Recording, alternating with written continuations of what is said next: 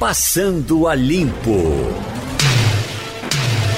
A manchete que está saindo agora aqui: padres casados somam 7 mil no Brasil e lutam para voltar à Igreja Católica. Isso é um assunto que está demorando muito a ser resolvido. Um dia vão resolver isso, ou não, Ivan? O, o, Geraldo, eu estudei na Universidade Católica, né, quando ainda era reitor, o padre Aloysio Mosca de Carvalho. Quase todos os padres da minha época casaram. Uhum. Quase todos. Acho que são, os que não casaram morreram. E se mantiveram com temperamento de padre, com Sim. cara de padre, com Sim. jeito de padre. É, né? frequentando a igreja, indo à missa. Né? Só que não. Agora tudo, tudo a paisana. Uhum. Mas todos eles né, é, são fiéis ao catolicismo. E dizem que se pudesse voltar a exercer as funções de, de sacerdote, voltariam. Só que a igreja nunca permitiu, né? É, Padre casado. Por aqui, em alguns lugares do mundo, a igreja católica permite. Não sei o que diabo é que tem a ver com, com a nossa região. Veja bem, é, não a igreja católica apostólica romana. É a anglicana, né? Tem, tem, ah. A igreja anglicana permite. Anglicana. Acho, acho que a grega ortodoxa também. A ortodoxa. É, a grega ortodoxa. A russa, a ortodoxa russa não, né? Não sei, tem uma, um, tem uma que permite. A da Grécia é. permite. Acho a da Grécia? É, é, é, a da Grécia. A grega ortodoxa, tem lá. É porque. Enfim, eu tive você... também na Rússia, mas não vi uma daquelas igrejas monumentais, mas não, não, não, conversei com nenhum religioso russo, não. Você veja que as pessoas, em geral, são o que nascem, né? A, a, a Globo News tem uma chamada até interessante, que era entrevista a jornalistas, uhum. e você sente que eles nasceram jornalistas. É, né? É, então, o cara que é padre, ele nasce padre. Em geral, o cara que é médico, nasce médico. Né? E... Olha, se você for. Você deve ter lido a biografia de Roberto Marinho. Vou ler agora no fim de semana. Você vai gostar, porque a história é muito Ele bem foi contada. Padre? Não, não, mas foi. foi um boêmio até o pai morrer. Quando o pai morreu, ele foi tomar conta de um jornal sem nunca ter entrado numa redação, não sabia para onde ia aquilo. Não é? Mas ele, ele era determinado, assumiu a frente da empresa, né, do, do jornal, que era apenas um jornal, o jornal quebrou uma vez e lá ele foi em frente e, e lutou. E foi um, um, um drama para ele manter o Globo circulando. E depois que ele fez a, a, a, parceria com o grupo Time Life para a instalação da televisão, aí a coisa mudou de, de, de panorama, né? Uhum. E ele chegou onde chegou. Mas é, é, você disse, ele herdou do pai o jornal. Uhum. Não é? O jornal Globo. E na época do Rio de Janeiro era um jornal pequeno, porque os grandes jornais eram os matutinos e o Globo era o vespertino. Nasceu o vespertino e continuou o vespertino. Então brigava com o jornal de Chateaubriand, brigava com o Correio da Manhã, que era da família Bittencourt, jornal tradicionalíssimo. Quer dizer, os grandes jornais do, do Rio de Janeiro, que era a capital da República, era a cidade mais importante do país, mais do que São Paulo, eram jornais matutinos e não vespertinos. Você sabe, eu, um dia desses, vendo entrevista de Vilas Boas Correia, uh, faz, faz um tempo, um certo tempo isso. Grande eles, jornalista. Eles falando de Roberto Marinho, e disse que quando terminava o, o quando terminava o expediente do, do jornal, meia-noite, meia-noite e trinta, ele esperava alguns jornalistas de outros jornais na porta do jornal para bater um papo sobre o que tinha acontecido. Isso era normal e comum no Rio. Exatamente. e aí disse que é, é, é, eles batiam um papo, foi assim, foi assado, não sei o que e tal. E na, na hora de se despedir, ele dizia: vamos embora. Perdemos mais uma guerra. Todos, todas as noites ele via isso. Né?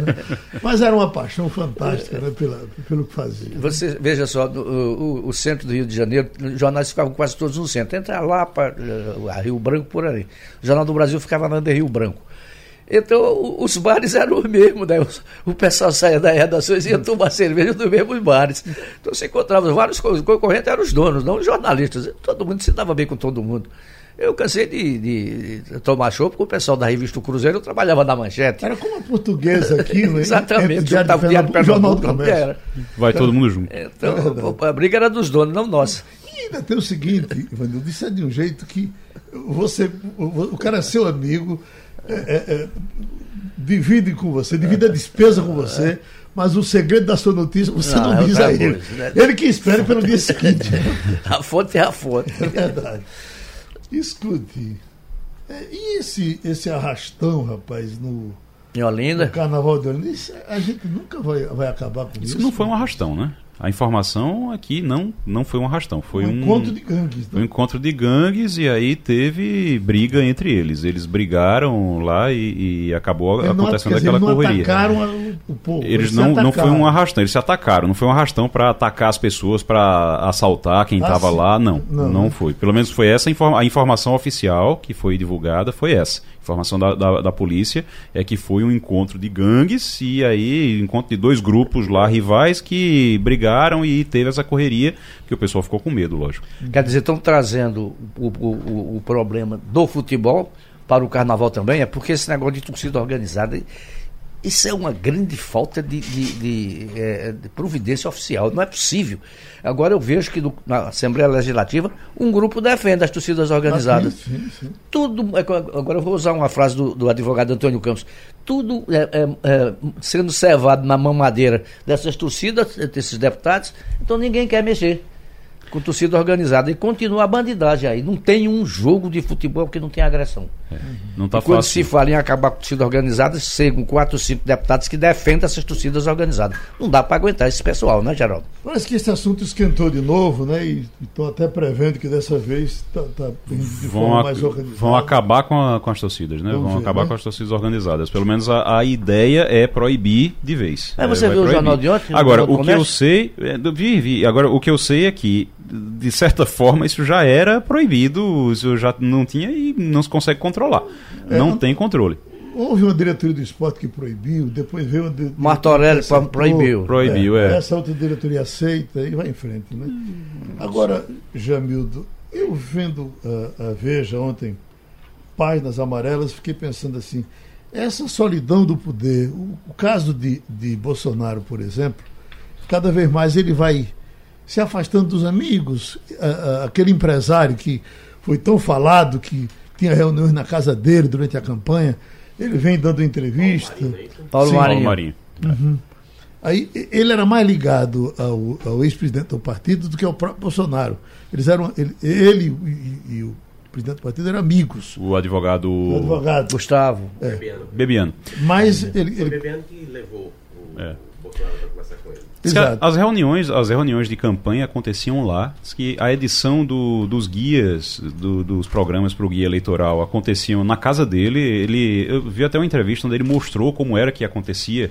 Isso que era na academia da casa dele. Ele disse que mandou afastar as máquinas, as máquinas de, da Exatamente, academia, é.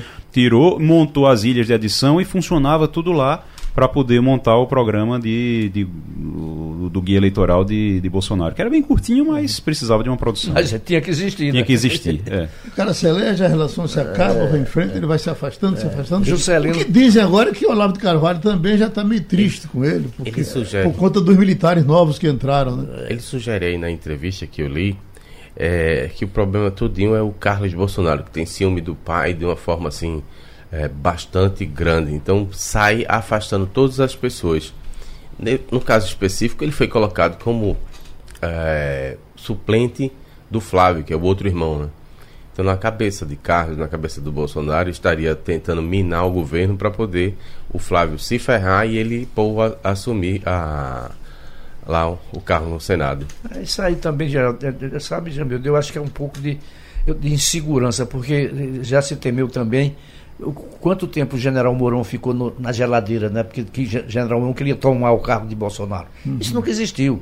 Não é um pouco de fantasia do Mas o, o, o, Carlos, o Carlos apareceu com essa história, né? Foi Carlos que criou essa Não, história. Carlos queria essa história. O é. problema é que essa história, o que Carlos planta acaba tendo eh, acaba crescendo acaba acaba, acaba germinando pelo pai, né? é porque o pai o pai é extremamente ele é neurótico ele acha que tem gente querendo matar ele o tempo todo ele acha também ele levou uma facada né então mas ele acha que tem gente querendo matar ele o tempo todo até agora a, o que se tem de informação é que ele vive dentro do Palácio da Alvorada tem cercado cercado de segurança, tem segurança por todos os lados e lá dentro, isolado, ele ainda dorme com uma pistola embaixo da, da do travesseiro, porque pode ser que passem pela segurança e tentem matar ele. Mas Agora relação, você imagina, a gente está falando aí desse vai e vem do governo Bolsonaro, né? Tem um ministro que é um pernambucano, porta-voz do governo, que está muito sumido. É, tem falado tão pouco não é? né? Praticamente o homem sumiu, desapareceu. Porta-voz que não fala. Porta-voz que não fala. Eu não sei se é outro que está sendo cozinhado, não sei. Otávio, né? É, em relação ao, ao filósofo, essas mudanças são, são boas, porque se você proteger lá o núcleo duro do governo de qualquer é, excesso ideológico, vai ser bom, bom para a gestão. É, a parte ruim é que ele pode começar a vociferar mais ainda pelas redes sociais, né? Mas para o governo é bom fazer, tentar fazer as coisas acontecerem sem estar com tanta guerra ideológica. Veja como, como é interessante, né? O, a, eu vi uma manchete, ou foi da Folha ou foi do Estadão, com seis ou sete generais que agora estão habitando no, no palácio, né? É, é, cai a área ideológica do governo. Uhum. Quando entraram os militares, era para se pensar que estava sendo fortalecida a área ideológica, não. Os militares entraram para derrubar a área ideológica. Né? É porque a, a, área ideológica ficou contra é. os militares, né? tentou derrubar os militares. Então. Você uhum. falou na, na, no estado de São Paulo, não, seria do estado de São Paulo. Eu li no, no estado de São Paulo uma matéria interessante. É, caminha, rapaz, muito celeremente, a gente não tem escutado falar o projeto para legalização do jogo.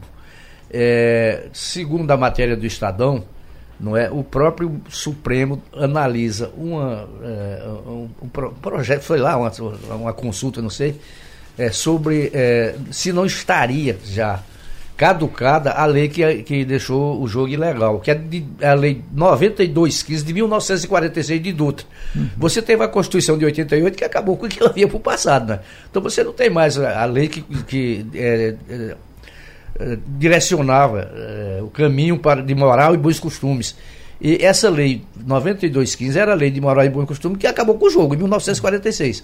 Além disso, tem um grupo grande no Congresso lutando pela legalização do jogo que, segundo a matéria do Estado de São Paulo, é, deixa fora dos cofres é, só do jogo ilegal 4 bilhões de reais por ano. O jogo ilegal, uhum. sem falar do que você joga na Caixa Econômica, em todos os jogos, tem todo dia. É, e, e porque é uma certa incoerência, né? Se jogo seria é, proibido, por que, que a gente joga com o governo? Não é? Ainda Sim, agora, porque com o governo... Ainda agora eu vou ganhar aí 170 milhões na quarta-feira, jogando na Mega Sena. Né? Aí tem outra coisa, você tem jogo legalizado no Uruguai, no Paraguai, na Argentina, quer dizer todos os países que fazem fronteira com o Brasil, os caras saem de São Paulo para jogar lá do Rio Grande do Sul. Mas você sabe que na Constituição de 88 isso foi discutido.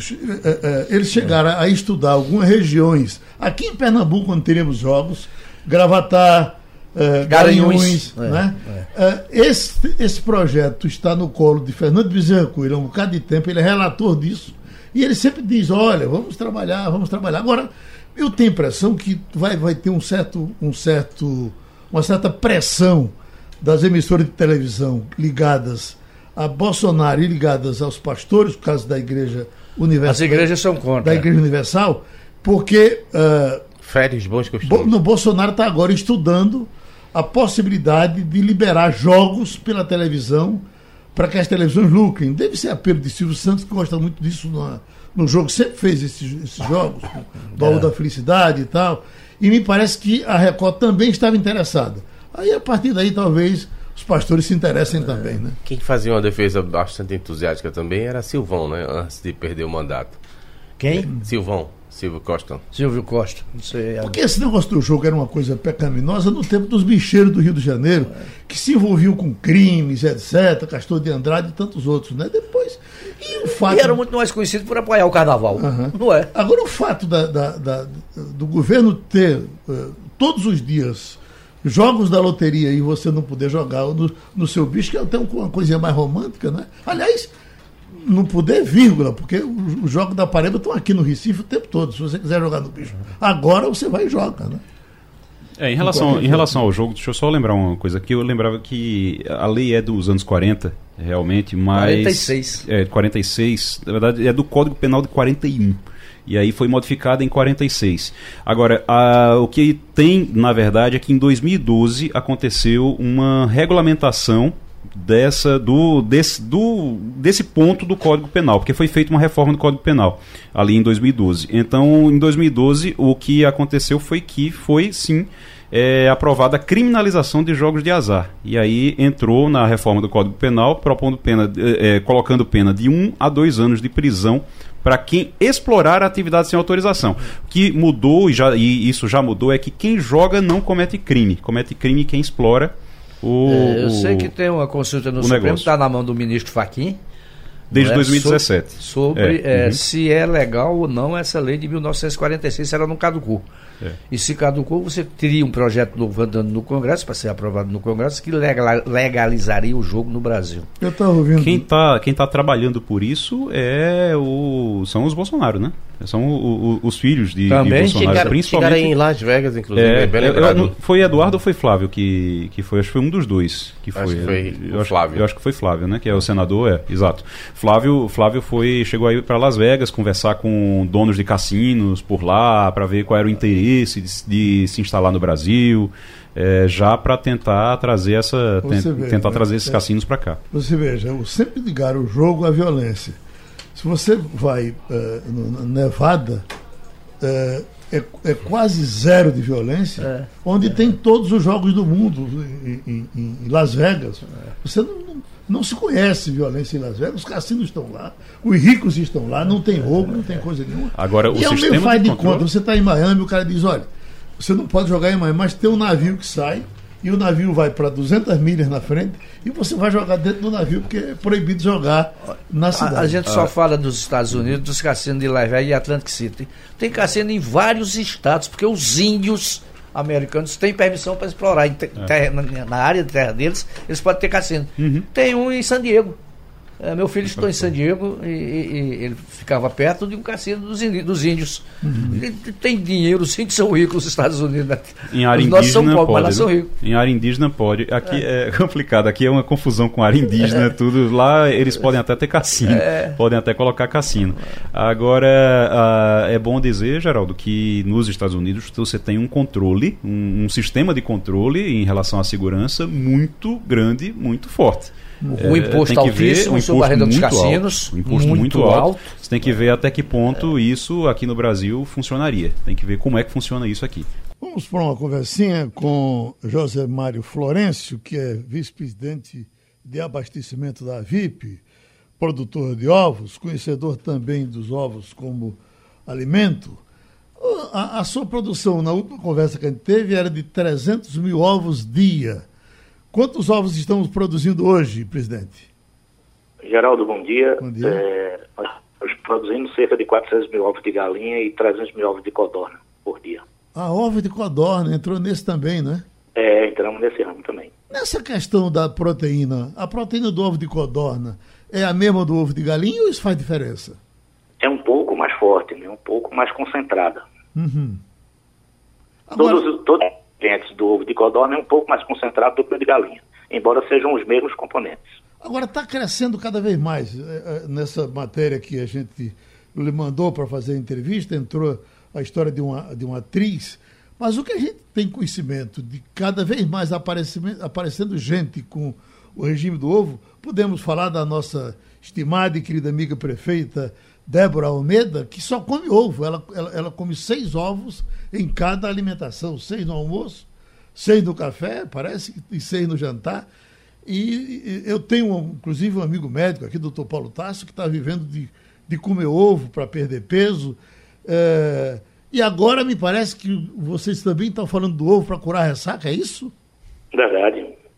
O ovo possui um componente riquíssimo né, em, em, um componente chamado cisteína, um aminoácido chamado cisteína, que ao metabolizar vai gerar um outro componente chamado glutationa, que é um, anti, um antitóxico imprescindível para o fígado. Uhum. Então, se alimentar com ovo antes da bactéria ajuda você a ficar mais forte, mais ativo e aguentar realmente todo, todo o frevo aí. Que coisa! Então vamos em frente, não é isso? É, Agora, pelo menos dois, três ovos antes da bebedeira, eu acho que é o ideal. Dois, três antes de beber? Isso. Quer dizer que aqueles bebios que pintavam aquele ovo de amarelo estão, estão sabendo desde aquele tempo, né? Desde aquele tempo, exatamente. ô, ô, Josimar, me diga uma coisa, e o índice de colesterol do, do ovo, ele é, não é tão alto não, assim, não é prejudicial? Olha, o, o ovo possui realmente colesterol, só que a fração benéfica do ovo, que é o HDL, é maior do que a LDL. Então, na verdade, à medida que você consome ovo, e quanto mais ovos você consome, mais possibilidade você tem de reduzir o colesterol. Isso é comprovado porque as pessoas que começam, iniciam um consumo efetivo de ovo, com 30 dias depois reduz o seu colesterol sanguíneo. É, em todas as ocasiões tem ocorrido isso. Escute, nós até fizemos aqui uma campanha, e é, é, até eu participo dessa campanha, pedindo para comprar ovo para cachorro. Está dando certo? Certíssimo. Hoje, é, os grandes criadores e, e, e os, os, canis já estão colocando ovo na alimentação do pet e eles gostam demais, tanto o gato. E além de gostar, melhora pelo, melhora visão, melhora problema respiratório, melhora problema intestinal, porque a riqueza que o ovo tem de nutrientes que são benéficos ao humano é também benéfico ao, ao cachorro e ao gato. Isso a gente tem comprovado na prática, já fizemos vários experimentos com isso e eu, eu aconselho as pessoas a experimentar. Né? Então, o animal de médio porte consome um ovo por dia e para não fazer muita conta, o gatinho, por exemplo, deve consumir um ovo de codorna por dia. Uhum. Ao final de 30 dias, você faz uma da pelagem, da visão. Isso tem prevenido até cânceres em algumas raças que são suscetíveis a cânceres. Então, é assim que tem acontecido. Ô, presidente, tem uma coisa que eu sempre fico curioso. Porque o ovo sempre foi muito barato e continua sendo. Como é que se fica rico assim como o senhor ficou vendendo ovo? Pois é, rapaz, é o volume, né? Nós temos uma atividade de grande volume. Então, realmente se ganha centavos em ovo, mas pelo volume a gente ganhando alguma coisa, mantendo a atividade e até crescendo um pouco, como Pernambuco tem crescido aí, e se despontando como o, maior, o quarto maior produtor, o maior do Nordeste na produção de ovo. Estamos produzindo quantos ovos dia em Pernambuco? Cerca de 12 milhões de ovos por dia. 12 milhões todos os dias? Todos os dias. E o, o, esse consumo é só aqui ou a gente bota para fora? Tem alguma coisa que é exportado sim para os estados vizinhos, como Alagoa, Paraíba e Rio Grande do Norte. Mas o grande consumo é em Pernambuco e o pernambucano está de parabéns porque aprendeu a comer ovo com equilíbrio, com sustentabilidade sabendo realmente da importância do ovo na alimentação humana, Pernambuco tem hoje o maior consumo de ovo per capita do Brasil. Uhum. Enquanto que a média brasileira deverá chegar em 2020 a 250 ovos, Pernambuco já ultrapassou 260. então é uma coisa fantástica. Pernambuco tem um bocado de surpresa, quer dizer, o relação do é. ovo não é surpresa, mas nós somos, Recife, o maior consumidor de uísque, John pois Walker, é. não é verdade? Nós pois somos é. o maior consumidor de queijo do reino, né? Um bocado de é. coisa interessante, né?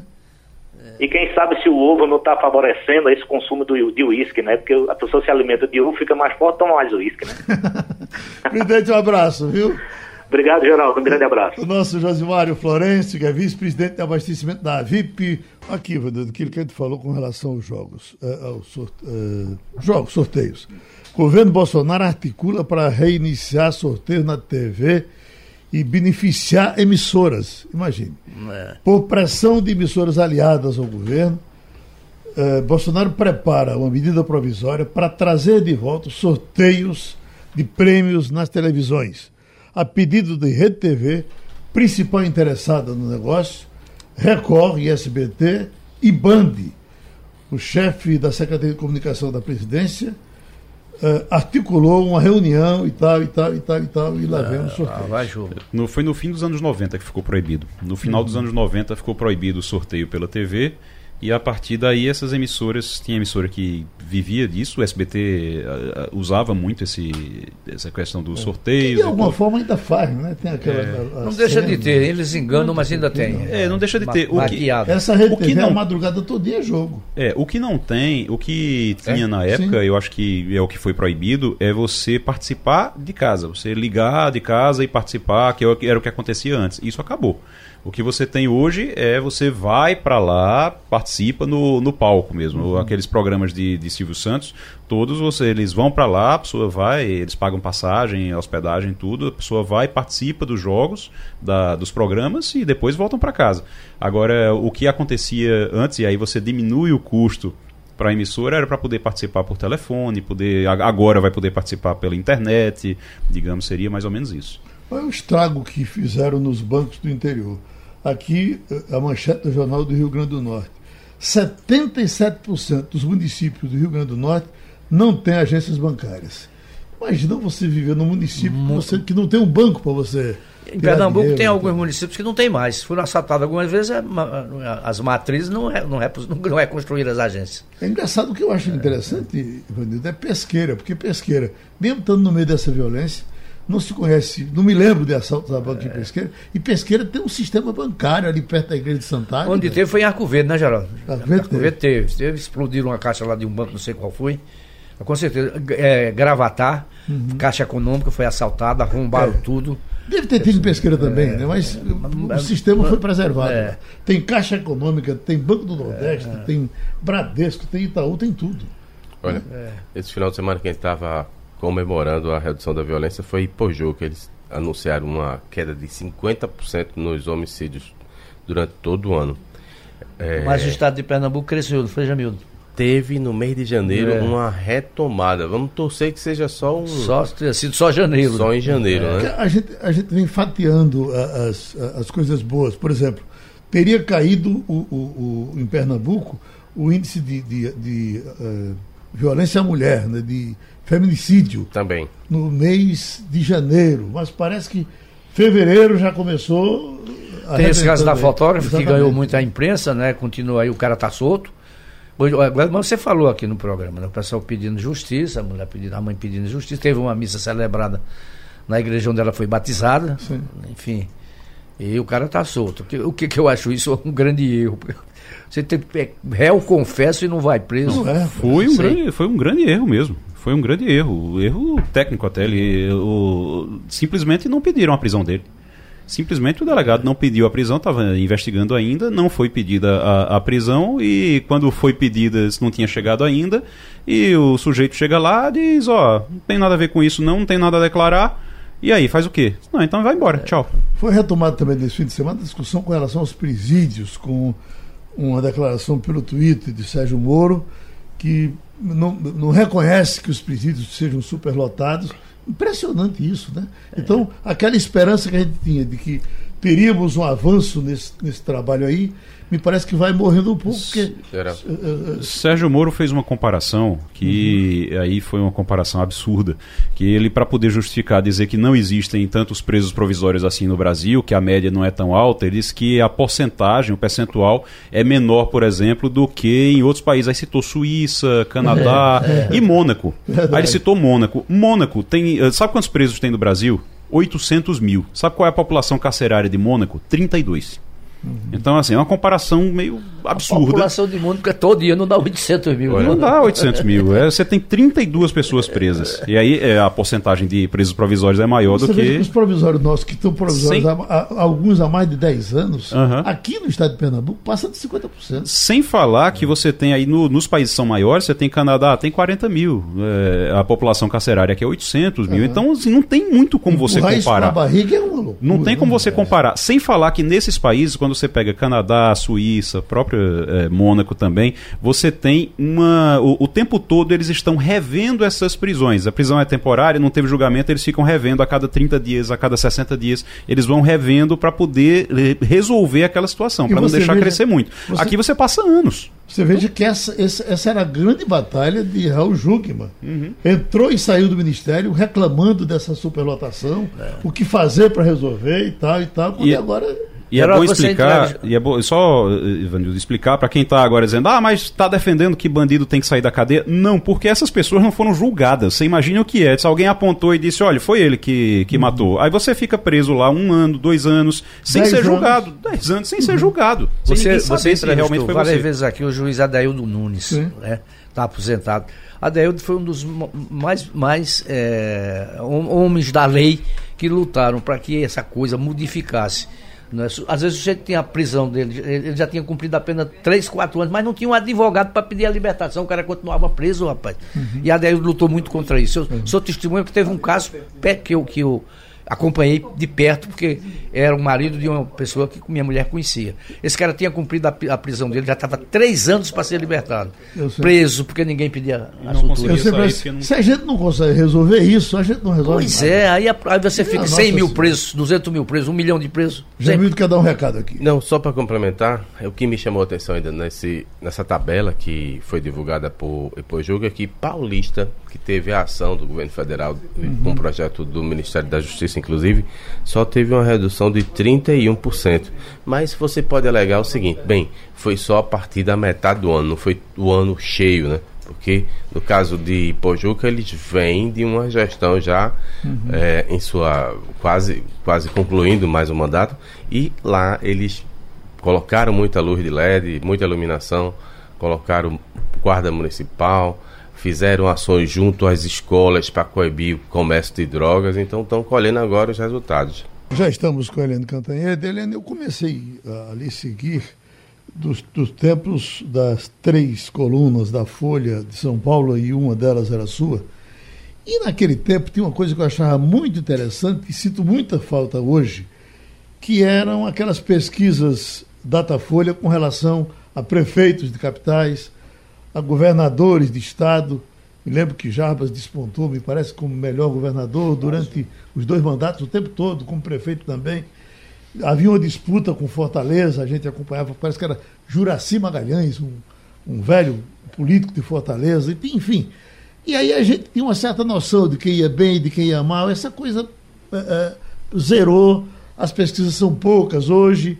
E aí não se diz mais quem está bem de quem está mal. Já está a época hoje aqui falando em Eduardo Leite, que é do Rio Grande do Sul, para presidente da República. É. Eu não sei se é porque ele, ele vai bem ou simplesmente porque querem embicar alguém para.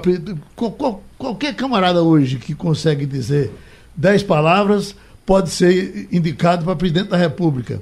Enfim, é, é, desses novos governadores, desses que entraram, já passaram um ano Uh, uh, a gente tem algum grande destaque? O Eduardo Leite seria esse destaque?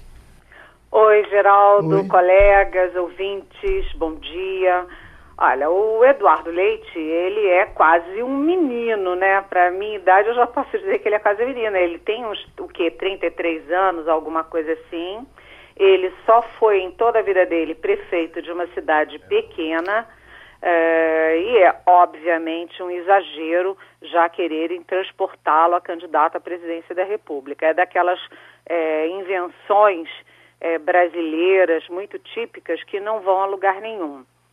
O Eduardo Leite, ele é controverso, porque muita gente acha que ele é ótimo, que ele, enfim, é moderno, que ele é para frente, etc. Mas eu tenho fontes no Rio Grande do Sul inclusive fontes fora da política, que dizem que não é bem assim, que ele se expressa muito bem, que ele fala muito bem, mas entre falar e fazer tem uma diferença muito grande. Eu não gosto de modismos na política. Acho que modismo na política sempre vai remeter a Fernando Collor de Mello. Né? O cara bonitão, que vem é, de um governo é, de estado no Nordeste, que vem de família política e que se diz caçador de marajás. Essas invenções de marketing nunca vão dar certo. Né? A uhum. gente agora está tendo um monte de problema com o presidente Jair Bolsonaro, exatamente porque se criou um mito, o Jair Bolsonaro, um cara que estava 28 anos no Congresso, que ninguém sabia nada dele, que saiu pela porta dos fundos é, na, na, da área militar, das Forças Armadas, e que foi transformado num mito. E agora é que a gente vai descobrindo aos poucos, para o bem e para o mal, quem é Jair Bolsonaro. Eu acho que político, principalmente presidente da República, tem que ser um sujeito que a gente tem a história dele, o partido dele, quem são as amizades dele, o que, que ele já fez na vida, quais foram os discursos, os projetos, os programas, o que, que ele já fez na vida. Invencionismo não dá certo em política. Agora você me pergunta, Geraldo, dessa leva de governadores. Romeu Zema, em Minas Gerais. O Romeu Zema é um empresário, nunca foi da área é, administrativa, área pública. Né? Ele está apanhando muito em Minas Gerais, que, aliás, amanheceu 2020 debaixo d'água. É, ele tem um discurso muito legal de enxugamento da máquina, estado mínimo, etc., mas está tendo muita dificuldade, até porque ele encontra um estado muito quebrado. É, Rio de Janeiro, Witzel. O Witzel é aquele sujeito que ninguém sabia o que, que era até um mês antes da eleição, era um nada, e vira governador de um estado, não apenas um estado importante, como um estado quebrado em todos os sentidos, inclusive moralmente. Então, o Witzel é um sujeito que só pensa em armas. Armas, matou, atirou, aquele negócio de mira, cabecinha e pou. O Ibanês aqui em Brasília é outro. Eu moro em Brasília desde criança, nunca tinha ouvido falar em Ibanês. Agora é o governador do Distrito Federal.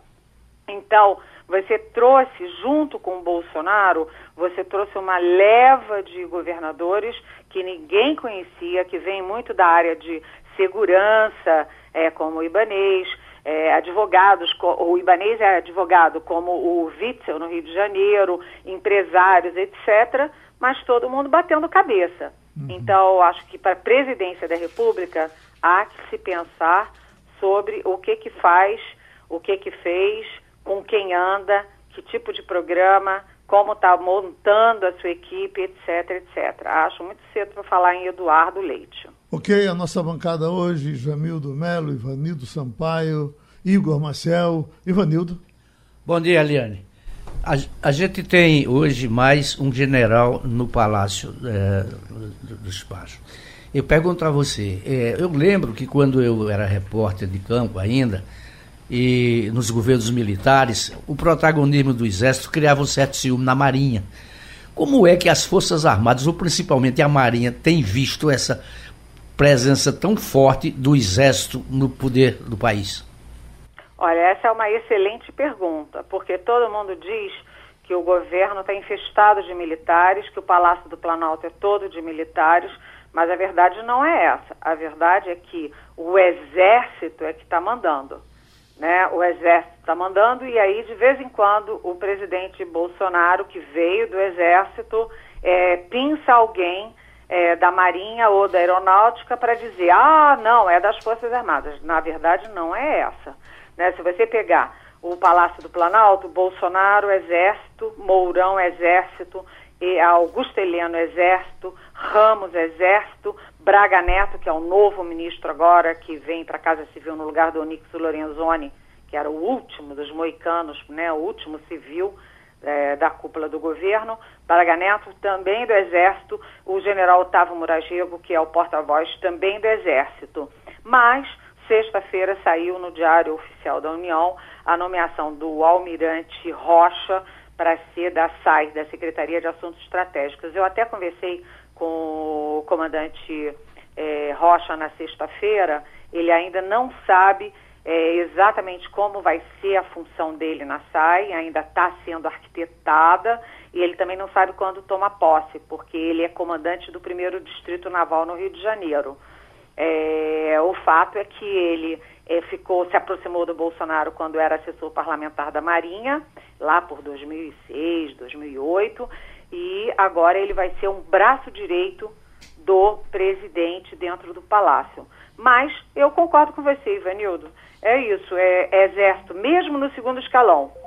Quando você olha o segundo escalão, Ministério da Educação, Ministério de Meio Ambiente, todos os ministérios que têm militares fortemente militares são do Exército. Eles se aposentam cedo, muito cedo, eles são muito bem preparados e aí ficam dando sopa, o Bolsonaro está botando todo mundo de volta para dentro do governo.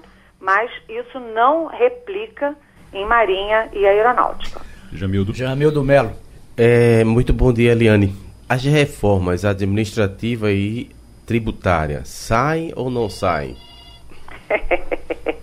Olha, Jamildo, a reforma é, da Previdência já tinha decantado na opinião pública, decantado na mídia, decantado no Congresso, né, Câmara e Senado. Então, ela passou facilmente, não teve nenhuma revolução nas ruas, quebra-quebra, nem coisa nenhuma. Só que a reforma tributária mexe com muitos interesses conflitantes. Todo mundo é a favor da reforma tributária, desde que favoreça o seu setor, né? É, e aí é, a conta não fecha. Você tem o projeto da Câmara, o projeto do Senado, até agora ninguém sabe, ninguém viu o projeto do, do governo. Ainda quebra o pau. É, sendo que o, o Paulo Guedes, ele tem a fixação de desonerar a folha, tornar o emprego mais barato. Mas para ele tirar imposto da folha de trabalho, do, da contratação de, de emprego, ele precisa compensar com outro imposto. Uhum. E o uhum. presidente Bolsonaro não aceita. Então tem esse impasse. No caso da reforma administrativa, o Guedes acha importantíssimo, vive falando né, que o Estado é muito inchado. Não pode o Rio Grande do Norte gastar 90% de tudo que arrecada pagando salário de funcionário e aposentadoria. Ele tem razão nisso. Só tem uma coisa, ele tem que combinar com o adversário, que é o Bolsonaro. Bolsonaro é corporativista, passou 20 anos no Congresso defendendo a categoria dele, que é o Exército, defendendo é, o setor público, que é a base eleitoral dele.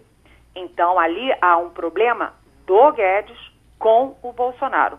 Que reforma vem aí? O Bolsonaro já disse: olha, só vale para quem entrar no sistema daqui para frente, não vale para quem está dentro é o tal do direito adquirido, que no Brasil tem um sinônimo, privilégio. Ou seja, a reforma do Bolsonaro mantém privilégios e a do Guedes a gente ainda não sabe, também ainda não viu.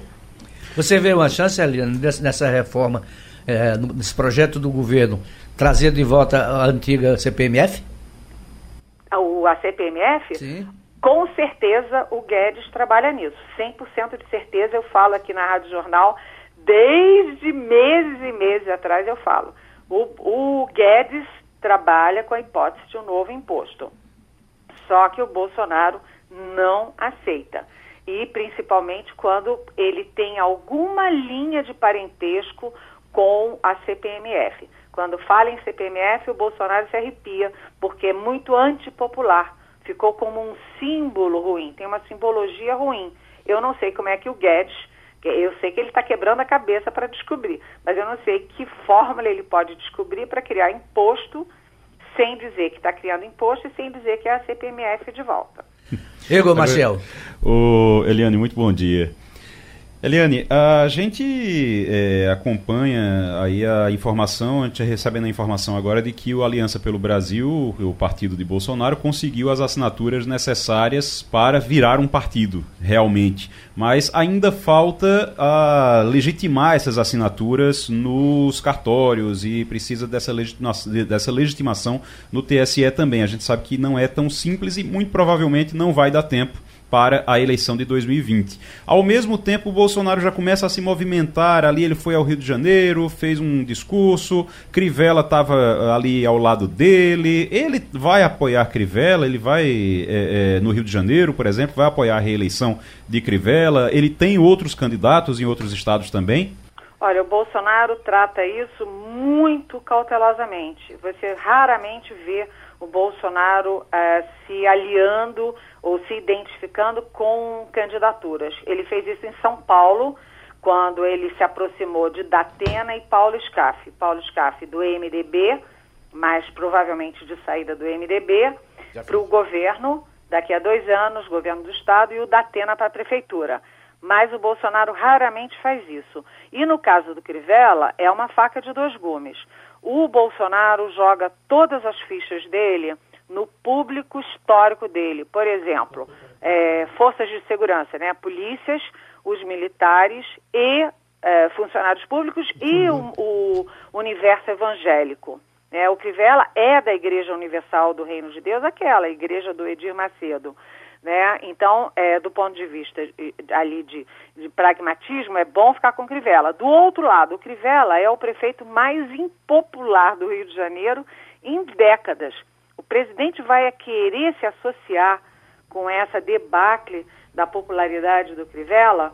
Então, eu acho que o, o Bolsonaro está jogando para lá e para cá, mas ele hum, tenta não se envolver com a, a eventual derrota dos aliados dele, não é aquele que vai ah, vamos afundar juntos, não. Até porque Rio de Janeiro é o, enfim, é a base eleitoral do Bolsonaro desde sempre, do Bolsonaro, do Carlos Bolsonaro, do Flávio Bolsonaro, só o Eduardo que foi para São Paulo.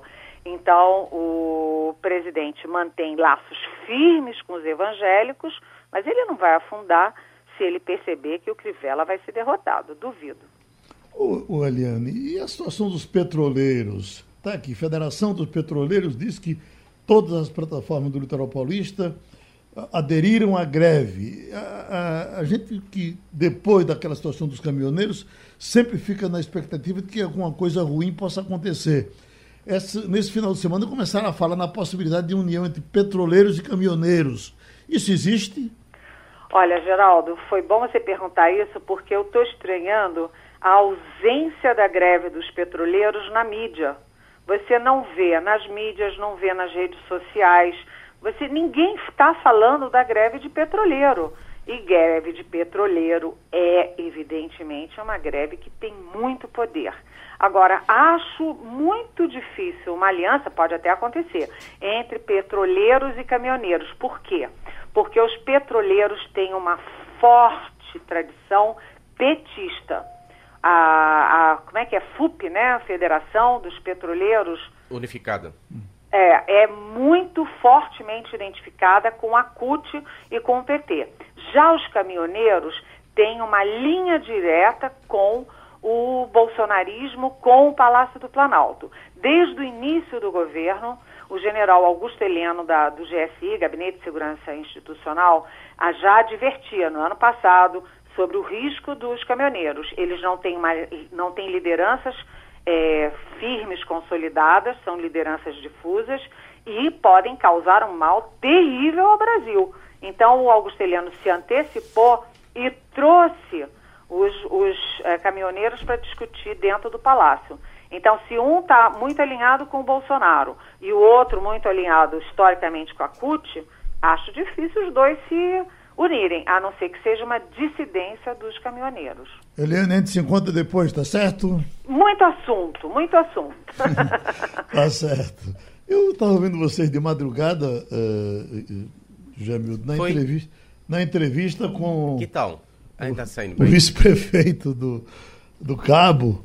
É, é, e ele já não está mais unido com o prefeito, até porque ele, ele, ele não assumiu quando o Lula, Lula você fala do Kiko, né? Kiko, Kiko Sim, que também a gente nessa semana que passou ouviu a Elias, aí tem que diferenciar. Ah, certo, eu estou falando do cabo que foi repetido acho que ontem de madrugada. Uhum. Né? É... é... porque, é porque a gente ouviu o Kiko do Armazém e ouviu Elias. Kiko do Armazém, Elias Gomes foi, entrou no certo. MDB e foi para lá também, vai ser candidato também. Kiko do Armazém é o vice que assumiu, brigou, brigou Elias, teve... Elias Gomes disse que ele não brigou. Mas ele, fica na, na, verdade, ele teve Oficialmente um... eles estão rompidos, né? É, mas oficialmente Mas ele teve um comportamento muito discreto durante a saída. Ele não Exato. deu uma entrevista. Ele, ele, ele diz, inclusive, fui leal, porque o prefeito estava preso e eu não fiz escassel, eu tentei controlar, manter a administração funcionando. Sim. Ele Agora... inclusive, que não, não sentou nem na cadeira, que despachou da sala de reunião para não sentar na mesa do. a, a mesa do, do Lula Cabral, que estava preso na, na, na ocasião, estava afastado depois. É, eu fico impressionado também é com Elias Gomes, né? ele já mudou de município, já mudou de partido. Mudou ele foi no Cabo, né? agora vai voltar para o Cabo. É, ele já foi prefeito três vezes no Cabo. É, vai tentar a quarta, o quarto mandato agora. Ele é o, ele é o, o Ives é, é, exatamente, é o Will da, do, é, do é, Litoral Sul. Prefeito itinerante. É, e está voltando agora como candidato em Paulista, né? Exatamente. Agora eu tenho a impressão no, que. No mesmo a... partido dele, que é o MDB. a impressão que o tempo de Ives passou. Viu? Acho que ele já não tem o prestígio que tinha antigamente, não. Acho muito... É tanto que ele perdeu uma eleição, né? É. Ele vinha ganhando todas, né? Era vinha ganhando todas. Ele fez então... um rodízio ali por tudo quanto é município. Começou por Camarão, né? por Tapsuma e foi rodando, rodando. Estamos fazendo uma rodada aí de, né, é. de, entrevistas e em breve a gente vai estar tá voltando a falar do Recife também. Já falou de Olinda. De Olinda foi um pau danado, não foi? foi. Veio o, o prefeito, aí depois veio o adversário. Tá quente, a eleição começou quente. Assim, quem se apresenta em Olinda para enfrentar o prefeito, que todo mundo diz que, que, é, é, que tem uma situação boa, né? Confortável, né? É, porque Olinda, a gente sempre, sempre ouviu Olinda brigando para pagar salário, não era? Uhum. Olha, vai atrasou o pagamento, tem isso, tem aquilo, tal e tal. E, somos obrigados a reconhecer que essa gestão tem andado. Deu uma organizada, né? É. Hoje, hoje, hoje, hoje Geraldo, eu entrevistei, eu conversei uma vez com o Jacildo Urquiza, quando ele era prefeito. Fui lá. Era, o, o, era uma dificuldade financeira que Olinda enfrentava, que eu não sei como é que Jacilda conseguia administrar. Uhum. A arrecadação do a Olinda não tem indústria não é? Vive do, um pouco de SS pouco, e, e, e, do IPTU que ninguém paga. Uhum. Então, gente demais na prefeitura, um custo de pessoal altíssimo e não tinha renda. Exato. Devia da, das, das, transferências. Nessa conversa que a gente teve com o prefeito, ele disse que está equacionado, inclusive teve a sorte de ter recebido cerca de 5 milhões, fora o que economizou no, no, nos anos todos aí, é, para poder fazer a tal da obra da Kennedy. A Kennedy virou uma espécie de troféu. Ele precisa muito fazer para mostrar que deixou um, uma coisa relevante. E a oposição precisa muito impedir que saia para poder dizer que você não fez nada. Então uhum. acabou virando realmente ah, bastante polêmica por conta disso. Ele tem 5 milhões que veio do pré-sal. Então vai tocar independente de ter sido financiado pela Caixa Econômica, que é a guerra Você veja, posta. Veja, Ivanildo, a, grande obra do prefeito vai ser derrubar uma obra que foi feita por outro. Né? no passado. Coisa, né? É. é. o que acontece com a conta da Boa Vista. É, né? Mas veja. Isso é dinheiro da gente que é queimado assim, ninguém nem liga para isso. Né? Mas veja bem, é, você vai persistir no erro, eu concordo com o seu argumento. Sim. Vai persistir no erro, não, feita claro. a conta da Boa Vista. Estava claro. uma porcaria, não prestava, não. tinha que ser refeita. Tem que fazer, tem que não, fazer. Agora, agora mostra que... o quanto a gente não tem planejamento, a é. gente vive sem é. planejamento, a gente vive, a gente vive para fazer as coisas. Você derruba, e é, vai em frente, qual é, o problema? Né? Parece que o dinheiro nasce em árvore, é. né? Vamos embora? Vamos embora. Terminou o Passando a Limpo. Por hoje. Passando a Limpo.